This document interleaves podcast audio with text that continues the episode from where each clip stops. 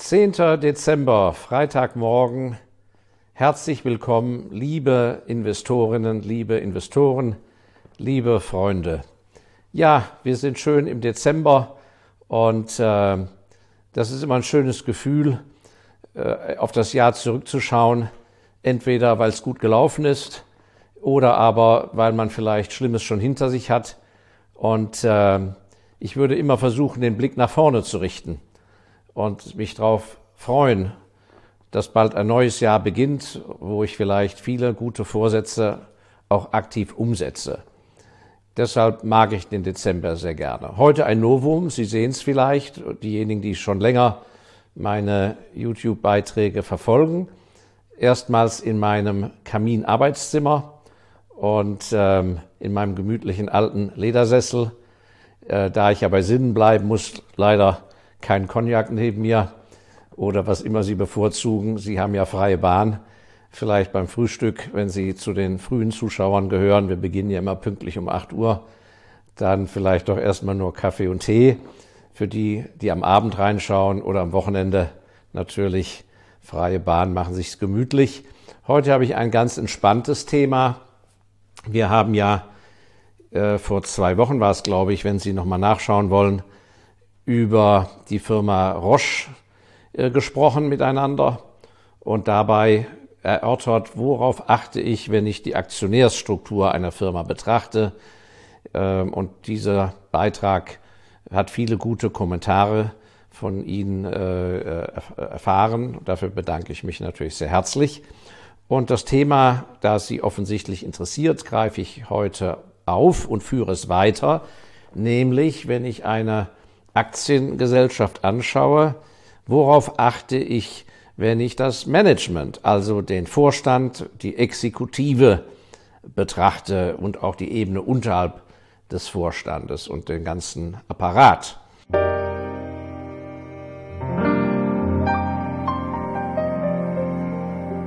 Also ein ganz heikles Thema im äh, deutschsprachigen Raum ist das Halten von eigenen Aktien der Gesellschaft seitens der Vorstände. Ähm, sehr verbreitet ist, dass der Vorstand oder die Vorstandsmitglieder, auch der Vorstandsvorsitzende, häufig im Vergleich zu ihren Gesamtersparnissen, im Vergleich zu ihrem gesamten privaten Kapital nur sehr wenig Aktien äh, der Gesellschaft besitzen, für die sie verantwortlich sind. Äh, das habe ich schon seit Jahrzehnten kritisiert, auch noch in der Zeit, als ich aktiver äh, Hauptversammlungsbesucher war und äh, auch gelegentlich massive Kritik dann laut geäußert habe. Immer wieder musste ich mir dann anhören, ja, also äh, das ist gar nicht gut, der Vorstand darf sich ja gar nicht um die Aktienkurse kümmern, der muss ja sehen, dass die Firma voransteigt und es gibt dann Interessenkonflikte. Ich kann nur sagen, dieses ganze Gewäsch alles ganz großer Umfug. Ich möchte gern sehen, dass diejenigen, die für unser Kapital arbeiten, und das sind ja unsere Angestellten letzten Endes, wir als Aktionäre sind ja die Eigentümer, dass die sich mit der Firma voll und ganz identifizieren und dass sie entsprechend auch an die Geschäftspolitik glauben und entsprechend auch massiv ein Teil ihrer Ersparnisse, einen großen Teil ihrer Ersparnisse in diese Gesellschaft investieren, äh, denn es ist ja äh, gut daherreden äh, und argumentieren für eine Firma, an der ich überhaupt nicht beteiligt bin. Also ich wünsche mir die Interessenidentität zwischen Vorstand und Aktionären, insofern als sie alle viel Geld da investiert haben. Und äh, da gibt es sicher löbliche Ausnahmen im deutschsprachigen, aber im angelsächsischen und in der Schweiz ist das deutlich und auch Skandinavien deutlich besser verbreitet. Es führt auch dazu, äh, wenn der Vorstand äh, viele Aktien akkumuliert, auch über Sparprogramme und so weiter, ähm, dass er vielleicht doch eher auch eine langfristige Politik verfolgt, vor allem es, wenn es um seine eigene Position geht. Dass er sagt, oh, es ist vielleicht ganz gut, wenn ich hier 20, 25 Jahre der Top-Mensch für diese Firma bin, denn ich kann weiter Aktien kumulieren, denn ich habe natürlich auch ja da den Durchblick. Denn ein Vorstand als Aktionär ist ja in einer ganz anderen Rolle als wir freie Aktionäre. Er bekommt ja alles mit. Und äh, sehr löbliche Ausnahmen gibt es auch in Frankreich. Ähm, ich möchte da jetzt nicht äh, unbedingt die Namen der Firmen nennen, äh, aber sehr, sehr große weltbedeutende Firmen, wo der Vorstand, der eben schon seit 20 Jahren am Ruder ist, dann auch durch die enormen Wertsteigerungen, die er für uns Aktionäre erwirtschaftet hat, mit zwei, 300 Millionen Euro in die Pension geht. Und ich kann nur sagen, wenn er die entsprechenden Wertsteigerungen für uns Aktionäre geschaffen hat, ist das auch wohlverdient und äh, ganz großartig. Und das ist gar keine Hexerei, denn es geht ja um das beständige Reinvestieren, die Dividenden reinvestieren, äh, jeden Monat von den Ersparnissen investieren. Und dann schaut das schon ganz anders aus als ein Vorstand, der gerade mal drei Jahre oder fünf Jahre da absitzt und eh weggeht. Der baut natürlich keine große Aktienposition auf, denn er weiß natürlich nicht, ob er beim Zeitpunkt des Jobwechsels gerade eine gute Börsenlage findet.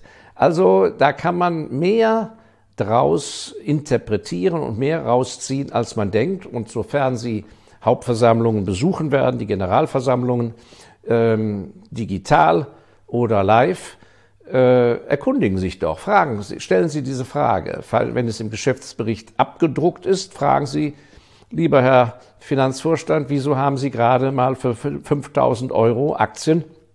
Wie kommt das? Und bitte erklären Sie sich. Oder sind Sie privat bankrott? Okay, also das ist ein ganz wichtiger Punkt. Und, diese, äh, und dieses Thema führt eben auch weiter. Äh, nämlich Interessenidentität. Ich wünsche mir von daher auch Vorstände, die, äh, wenn sie neu an Bord gehen, an den Ort des Geschehens ziehen, mit Mann und Maus, wenn sie eine Familie haben, mit der Familie, wenn sie Kinder haben, mit Kindern. Ähm, die Meinungen sind dann natürlich sehr geteilt. Oft wird gesagt, ja, ja, da, also die Familie kommt nicht mit und der gute Vorstandsvorsitzende wohnt dann in einem so einem Einzimmer-Apartment und dann ist er viel besser, weil dann wartet niemand auf den zu Hause und dann kann der viel länger im Büro arbeiten. Also papalapap ist ja alles vollkommener Blödsinn. Ähm, ich möchte, dass die Führungsmannschaft, die verantwortlich ist, zum Teil ja für 100.000 Arbeitsplätze, für 100.000 Familien, aber auch für unser Kapital. Erwarte ich, dass ein Mensch ein normales Leben führt, ein ausgewogenes, weil es geht ja sehr um die Urteilsfähigkeit, um die Wahrnehmung seiner Umgebung und da muss er sich ja einfinden. Und das klappt nicht so gut mit dieser Söldner, Söldnermentalität. Natürlich gibt es sehr erfolgreiche Vorstandsvorsitzende, werden Sie wahrscheinlich welche kennen oder jetzt gleich sagen, was redet der Älteste für ein Blech daher, ähm, die tatsächlich ihre Familie zum Beispiel immer in München wohnen lassen und je nachdem, wo sie den Job bekommen, pendeln sie. Aber ähm, wie gesagt, ich, ich halte davon nichts und das sind sicher exzeptionelle Ausnahmen, die so gestrickt sind und die ihr Privatleben so aufgebaut haben und die vielleicht es schaffen, äh, in einer Balance zu sein. Denn es ist einfach ein Faktum, das klingt zwar altmodisch, dass nichts wichtiger ist, dass wenn man von der erfolgreichen Arbeit kommt, vom erfolgreichen Tagwerk, dass man abends sich auf etwas freut, dass man sich darauf freut, wo man am Abend hingeht, dass das ein gutes Ambiente ist. Und der eine braucht eben eine Villa mit Bedienung, der andere kommt in einem kleineren Apartment zurecht, aber da muss, da muss noch etwas sein. Äh, ansonsten ist das äh, eine, eine Unwucht in der, äh, in der äh, Auswägung, Abwägung zwischen Beruf und Privatem. Und ähm, ein Mensch, der 20 Jahre lang sich sozusagen nur noch in den Beruf reinkniet und keine Quality Time hat, er muss ja nicht äh, das gesamte Wochenende faul auf dem Sofa liegen und Sport machen. Aber es müssen, müssen Momente geben, wo dieser Mensch äh, noch andere Sphären erlebt. Denn das, das Lernen für die Exekutive auf den oberen Etagen vollzieht sich ja nicht nur innerhalb der Branche. Er muss ja auch die, die Antenne ausgefahren haben. Was tut sich im kulturellen Äh, was verändert sich beim Sport? Wie sind die, die, die Menschen, wenn sie einkaufen? Wie ist es im öffentlichen Nahverkehr? Und, und, und. Weil ansonsten sitzt er schnell im Elfenbeinturm und ist zwar, wird auf Deutsch zum Fachidioten und hoffentlich nicht am Ende noch zum Vollidioten. Also ähm, das ist ein Punkt, den, auf den ich sehr achte. Ein Freund von mir, der ein eigenes Family Office äh, besitzt, äh, beschwerte sich vor Jahren bei mir, als ich noch bei ihm im Beirat war, dass er also wirklich äh, richtig sauer war, trotz, obwohl er sehr viele Aktien an einer kleineren deutschen Aktiengesellschaft hielt, dass der Vorstand trotz, guter, trotz gutem Zuspruch einfach nicht zu bewegen war, seinen Arbeitsmodus von Dienstag auf Donnerstag zu ändern. Das heißt, dieser Vorstand bekam diesen Job in einer Region, aus der er nicht kam, und er hatte sich einfach angewöhnt, äh, dienstags morgens anzureisen und dienstags abends abzufahren. Und das war in der Zeit, als Homeoffice noch nicht so populär war. Aber auch mit Homeoffice halte ich diese Reinflieg-Rausflieg-Methode für nicht sehr gut, weil vieles spielt sich eben doch nicht einfach nur auf der sachlichen Ebene ab. Ähm, ich habe da noch aus meiner Zeit, als ich bei Dow Chemical als junger Mann Finanzdirektor für Deutschland war, meinen Europa-Finanzchef äh, Vorgesetzten aus Zürich noch genau vor Augen. Der machte sich einfach zur Angewohnheit, wenn der morgens früh in äh, Zürich, also in Horgen, wo die Hauptverwaltung damals war, in Horgen bei Zürich, wenn der morgens aus der Tiefgarage äh, in den Fahrstuhl ging. Und wer immer dann im Fahrstuhl war, hat er gesagt, oh, good to see you. Uh, why don't you come to my office uh, this afternoon? Let's say two o'clock. And you tell me what you do. Also hat die Leute aufgefordert, ihn kurz mal in seinem Büro zu besuchen während des Tages, sagen wir um zwei Uhr. Und dann musste man erzählen, was man so machte und tat und äh, wo man Verbesserungsvorschläge hatte oder was einem nicht gefiel. Und äh, diese Fahrstuhlfahrt war natürlich sehr gefürchtet bei vielen der Mitarbeiter und einige gingen dadurch lieber im Treppenhaus hoch. Also Spaß beiseite und der alte Ernest Oppenheimer, der Begründer der Firma De Beers, Vater von dem verstorbenen Harry Oppenheimer, ähm, äh, der Ernest Oppenheimer als alter Mann, äh, der ging dann auch noch regelmäßig am Stock und mit Hut in Südafrika äh, ging der in Johannesburg äh, in, ins Family Office und äh, auch der fuhr da mit dem Fahrstuhl hoch, weil die Knie natürlich nicht mehr so und die Hüfte nicht mehr so gut war. Und der hatte diesen wunderbaren Spruch, wenn er dann einen jungen Mitarbeiter äh, im Fahrstuhl traf oder auf dem Flur, äh, den kannte er dann gar nicht mehr, äh, äh, weil der nach seiner Zeit eingestellt wurde. Er ging ja nur noch so ehrenhalber ins Büro, aber dieses Anliegen und da hat er den dann immer angehauen, hat gesagt, How can we make more money today? Wie können wir mehr Geld machen heute? Hast du nicht eine Idee?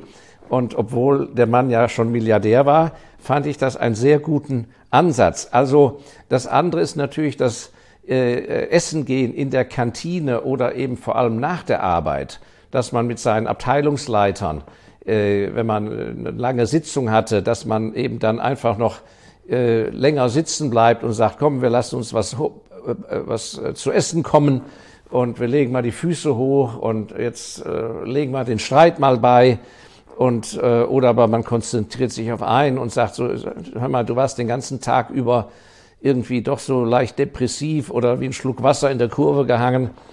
Jetzt sag mal was ist denn los? Und äh, mein Großvater der ja äh, ein, ein heute heute und heute mit A mit Pünktchen drauf heute und Felleinkäufer war für die größte europäische Firma damals äh, vor dem Zweiten Weltkrieg, der erzählte, wie der Patriarch äh, immer an seinem Büro vorbeispazierte, einmal am Tag. Er hatte so einen typischen Glaskasten als Büro. Und wenn mein Großvater eben irgendwie mal nicht so fröhlich aus der Wäsche schaute, dann hielt der spontan an und sagte, was ist denn los mit dir? Du gefällst mir heute nicht. So, und dieses äh, menschliche Miteinander, das erfordert Zeit und das ist nichts, wenn der Vorstand praktisch nur als Gast da eine Rolle absitzt äh, und äh, ständig auf die, auf die Uhr schauen muss, äh, wann er denn zum Zug muss oder wann der Chauffeur ihn zum Flughafen bringt. Also ich weiß, ich habe da eine sehr konservative Haltung, aber ich glaube sehr an die Dynamik der Gruppe und die Gruppe ist so gut, wie sie eben angestoßen wird und geleitet wird. So, jetzt will ich mal schauen, was ich auf meinem Zettel als weiteren Punkt habe. Ja, dann ist natürlich so, worauf Sie sehr achten müssen, meine lieben Investorinnen und Investoren, ist, dass es ein himmelweiter Unterschied ist zwischen dem Geschäftsführer einer privaten Firma. Der Geschäftsführer einer Firma, die in Privatbesitz ist, muss sich rein mit den Eigentümern abstimmen oder dem Eigentümer, was der möchte.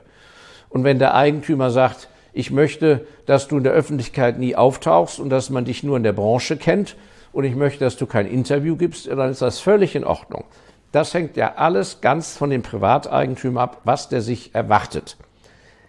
Für einen Vorstand, für die Direktion einer börsennotierten Gesellschaft gelten andere Regeln. Es heißt ja nicht umsonst Public Listed Company im Englischen, also eine börsennotierte Gesellschaft. Public Listed heißt öffentlich notiert. Das heißt, man hat der Öffentlichkeit gegenüber, denn wir freie Aktionäre sind Teil der Öffentlichkeit. Wir haben ja keine Sprechstunde und nur einmal im Jahr eine Hauptversammlung. Also müssen wir in der Tat auch Möglichkeiten haben zu erfahren, wie es um unsere Firma steht. Gut und schlecht. Und da reicht einmal im Jahr die Hauptversammlung nicht aus. Und deshalb ist es ein Teil der Aufgabe eines guten Vorstands und Vorstandsvorsitzenden, eine gute Öffentlichkeitsarbeit zu betreiben. Nicht damit er die Unwahrheit sagt und glänzt, sondern damit er auch in der Lage ist, ein Renommee aufzubauen, ein Image, dass man weiß, wie ist dieser Mensch, wie ist diese Frau, wie ist dieser Mann und dass er vor allem äh, in der Lage ist, auch schlechte Nachrichten, die natürlich ab und an passieren, konstruktiv in Anführungszeichen zu verkaufen. Das heißt, ähm, ein allzu introvertierter Mensch darf an sich nicht der Generaldirektor einer börsennotierten Gesellschaft sein. Wenn es so ist und er einfach eine überragende Leistung bietet, dann muss zumindest der Chief Financial Officer, also der Finanzvorstand, dann muss der diese Rolle übernehmen, der Außenminister zu sein, der eben wirklich mit den Medien umgehen kann, der eben mit weiß, wie man Presseleute handelt, weil bei gleichen Ergebnissen äh, geht das sozusagen in einer Riesenspanne von links nach rechts entweder sehr gut aus oder ganz miserabel und das hat schlimme Auswirkungen zum Teil auf die Aktienkurse, auf Missverständnisse, dass man, dass die Öffentlichkeit, die Aktionäre, die Analysten, dass sie die Strategie überhaupt nicht verstehen. Warum? Weil sie mundfaul rübergebracht wird oder überhaupt nicht. Und äh, ich bin ja immer in sehr tiefem Austausch, sehr tiefem Austausch mit den Gesellschaften, wo wir auch in unseren Fonds investiert sind. Und ich kann auch sagen, die Unterschiede sind massiv und wirken sich enorm aus auf die Bewertung der Firmen. Und das hat natürlich auch Einfluss auf die Finanzierbarkeit der Firmen, Kreditwürdigkeit und so weiter und so fort. Ein sehr wichtiges Thema. Und weil wir eben den Finanzvorstand äh, angesprochen haben, das ist ein weiterer Punkt, worauf ich schaue. Es reicht bei einer börsennotierten Gesellschaft nicht, einen noch so guten Oberbuchhalter, wenn ich das sagen darf, zu haben, äh, als, äh, als äh, obersten Finanzchef, auch wenn der noch so gut die Bücher führt und noch so gut mit den Wirtschaftsprüfern zurechtkommt. Nein, das reicht nicht. Der Finanzvorstand in einem Vorstand bei aller Harmonie muss ein starkes Gegengewicht sein zu dem operativ verantwortlichen Vorstandsvorsitzenden, der vielleicht ein großer Visionär ist, er muss ein Gegengewicht sein zum Technikvorstand, der vielleicht in Anlagenbau, Maschinen, vergoldeten Armaturen, äh, viel zu teuren äh, Ausstattungen vielleicht stark verliebt ist. Und er muss auch ein Gegengewicht sein zu äußerst kreativen äh, Marketing, dem Marketingvorstand, der vielleicht im kreativen Überschwang natürlich am liebsten das ganze Geld ausgeben möchte äh, fürs Marketing und nachher bleibt für die anderen Abteilungen und für den Gewinn nicht genug übrig. Also äh, vor allem, wenn es um Projekte geht, äh, die Eroberung, wenn ich sagen darf, neuer Märkte, neuer Länder, äh, der Bau von neuen Fabrikanlagen, äh, die Aufkauf von Konkurrenten, Da muss ein Finanzvorstand eine ganz starke Persönlichkeit sein, der am Ende des Tages sagt, jawohl, alles wunderbar, ich darf aber sagen, das muss so und so verbessert werden, sonst rechnet es sich nicht. Und Sie glauben es nicht, ich habe es erlebt ähm, bei einer der Firmen, bei der ich ja früher im Ausland gearbeitet habe, da sind wirklich Projekte angegangen worden, die bei nüchterner Analyse, wie groß ist überhaupt der Markt für dieses Produkt, wer sind die Konkurrenten, wie viel Fernsehwerbung muss man ausgeben, um, was weiß ich, zumindest fünf Prozent Marktanteil zu bekommen. Und wer das in Ruhe mal ausgerechnet hätte, wäre zum Ergebnis gekommen, dass es, egal wie genial man gewesen wäre, hoffnungslos war, dies, jemals profitabel in diesen Markt einzudringen, einfach weil die Position von sehr starken Firmen und äh, in Verankerung mit den Konsumenten so stark besetzt war. Das klingt für einen Außenstehenden immer sehr unwahrscheinlich, aber so geht es hinter den Kulissen zu.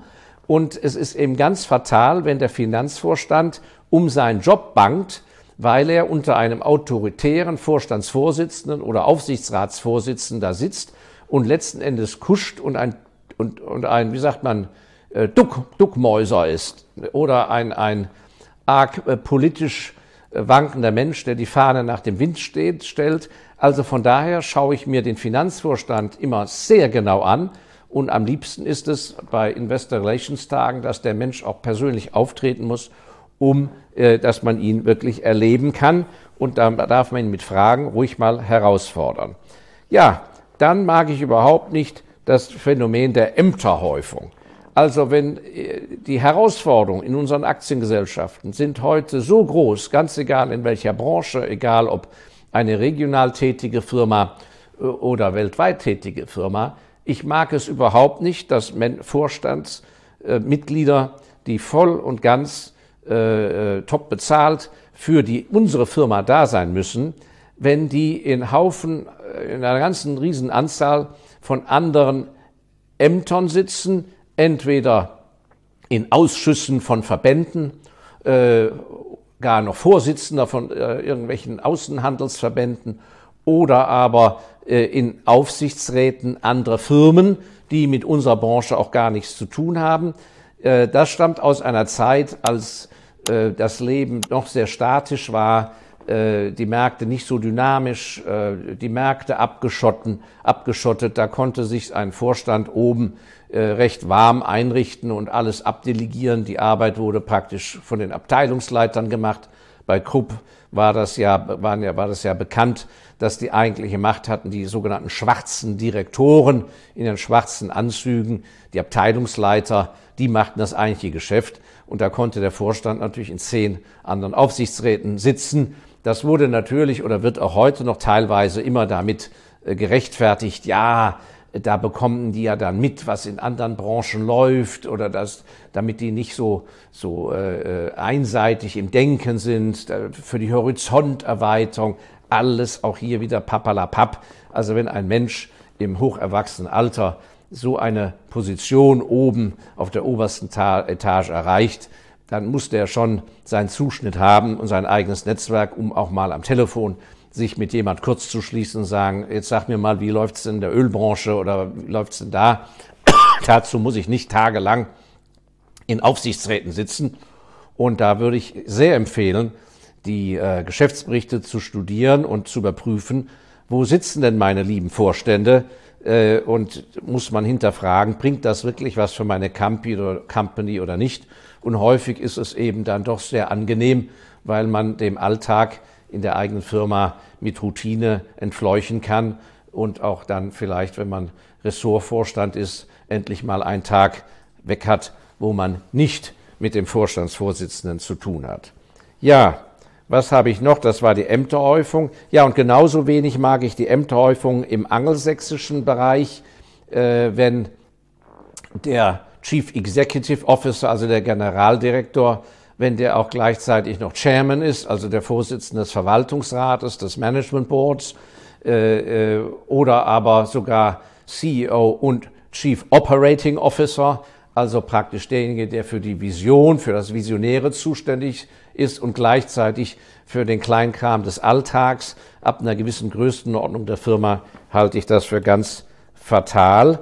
Ähm, ja, und ein weiterer Punkt, der sehr wichtig ist, ich schaue mir die Altersstruktur des gesamten Boards an, des Vorstandes. Ich mag es nicht, wenn äh, der gesamte Vorstand aus einer äh, Altersriege stammt, wenn das alles Kumpels sind, die mehr oder minder äh, zur gleichen Zeit äh, die Karriere begonnen haben. Das war häufig eine Indikation, dass diese Jungs und äh, Damen, dass die als Riege am Schluss sagen, nach mir die Sintflut und die ganze Firma zum Verkauf gegeben haben und man dadurch äh, eine tolle Takeover-Prämie bekam. Aber langfristig war man natürlich die Firma los. Also dieser abrupte Verlust von Know-how innerhalb von wenigen Jahren, dass ein ganzes Team abtritt, und das ganze neue Team tritt neu an. Das ist ganz schlecht. Ich möchte in einem gemischten Board im Schweizer System Verwaltungsrat und ähm, im, im amerikanischen Board-System möchte ich am liebsten Personen haben, die 70 sind, die äh, 60 sind, 50, 40 oder Mitte 30, also eine gute Mischung, einfach damit der Erfahrungsschatz nicht abrupt verloren geht, denn es ist schlimm, äh, man muss sich das ja vor Augen halten. Wir haben heute bereits bei manchen Firmen eine Führungsriege, die de facto einen richtig, wenn die jung sind, die haben noch nie einen richtigen massiven Crash oder eine richtige Vollrezession noch nie erlebt. Ich habe meinen ersten Börsencrash 1987 bei Dow Chemical am Bildschirm abarbeiten müssen, als es für die Optionen keine Preise mehr gab und der innere Wert, der 10 Dollar war, da bekam man einen Dollar für und zum Teil wurde gar nichts gehandelt. Also das muss man einfach mal erlebt haben und man muss mal Blut und Wasser geschwitzt haben. Und so ein Know-how, äh, ein Know-how-Mix ist eben äußerst wichtig. Sehr äh, verdächtig ist es, wenn äh, man überhaupt keine Interviews von denen in den modernen Medien findet. Ich habe es gern, wenn ich über YouTube, äh, egal Interviews, äh, was weiß ich, in, äh, mit Fernsehsendern oder mit Analysten und sonst was, ich möchte über die Jahre hinweg Interviews sehen, damit ich sehe, wie hat sich der Mann eigentlich verändert. Sah der vor fünf Jahren äh, oder die Dame, sah die vor fünf Jahren kerngesund aus, äh, war ordentlich angezogen äh, oder äh, fünf Jahre später ist da eine Persönlichkeitsveränderung erfolgt, allein im Äußeren. Und äh, jemand, der sich, wie gesagt, davor wegduckt, das macht mich immer sehr skeptisch und man muss das äh, hinterfragen. Es ist deshalb wichtig, weil wir, Sie alle können ja nicht äh, in langen Gesprächen, im Vier-Augen-Gespräch, den Vorstandsvorsitzenden oder die Vorstandsvorsitzende einer Firma kennenlernen, privat. Aber wenn es viele Interviews gibt, die Sie auf YouTube einschauen können, dann äh, ähm, wieder einen Vortrag vor der versammelten Mannschaft hält oder auf der, von der Hauptversammlung und so weiter und so fort, dann können Sie sich schon ein Urteil bilden, ob die Person wirklich das Format besitzt, eine, sagen wir mal, große Firma weltweit mit weltweitem Zuschnitt wirklich zu führen oder ob diese Person vielleicht nicht zu hoch befördert worden ist weil sie letzten Endes ein hervorragender Abteilungsleiterin war oder ein Division Head, äh, also der Chef einer Division.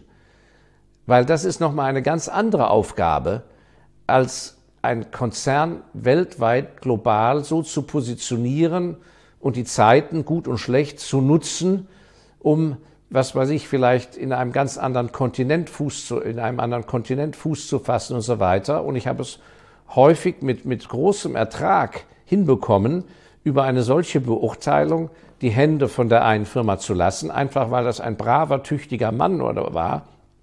Aber letzten Endes, ohne ihm zu nahe zu treten, hatte er nicht das Kaliber, ein richtig großer, sagen wir mal, Heerführer zu sein. Also das sind nochmal große Feinheiten und deshalb ist es sehr schlecht, wenn unsere Vorstandsvorsitzenden und Chief Financial Officer sich uns nicht bieten, in, zu dieser Beurteilung. Äh, sicher gibt es ganz, eine ganze Reihe von anderen Beurteilungskriterien, natürlich, die ich jetzt heute nicht erwähnt habe. Ähm, ja, vielleicht zum Abschluss, normalerweise kommt es ja immer am Anfang. Äh, Sie sind ja immer sehr an den Buchempfehlungen von mir interessiert. Ich würde, ähm, was diesen Komplex angeht, äh, Manager, äh, wie verhält sich ein Manager und, und, und, würde ich ein Buch empfehlen über den Self-Made Man in England, Alan Sugar. Sugar wie der Zucker, Alan, Alan Sugar. Der hat eine wirklich interessante Biografie, Autobiografie geschrieben Uh, what you see is what you get. Wir haben es in der, unter dem Video ein, ein Link oder eine Einblendung. Ähm, ein ein äh, vom Renommee sehr ruppiger äh, Self-Made Man, ein grober Self-Made Man, wo man nachher doch sehr erstaunt ist, wie feinfühlig der doch sein Geschäft äh, betrieben hat und wie er mit seinen Managern umgegangen ist, kann man viel von lernen. Spannendes Büchlein äh, habe ich mit Freude vor Jahren gelesen kann ich Ihnen empfehlen. Alan Sugar. Ja, ansonsten wie immer, ich danke für Ihre Aufmerksamkeit. Nutzen Sie die Adventszeit, um in sich zu gehen. Äh, wenn Ihnen das Video gefallen hat heute, sind Sie so lieb, teilen es mit Freunden. Äh, ich kann es immer wieder nur wiederholen. Wir unabhängig denkenden Investoren haben keine Lobby. Sehen Sie zu, dass wir the good news verbreiten und äh, sofern Sie den kostenlosen Abonnement-Knopf unter dem Video äh, noch nicht gedrückt haben, sind Sie doch so lieb. Und äh, damit verabschiede ich mich. Ich danke Ihnen, Ihr Markus Elsässer.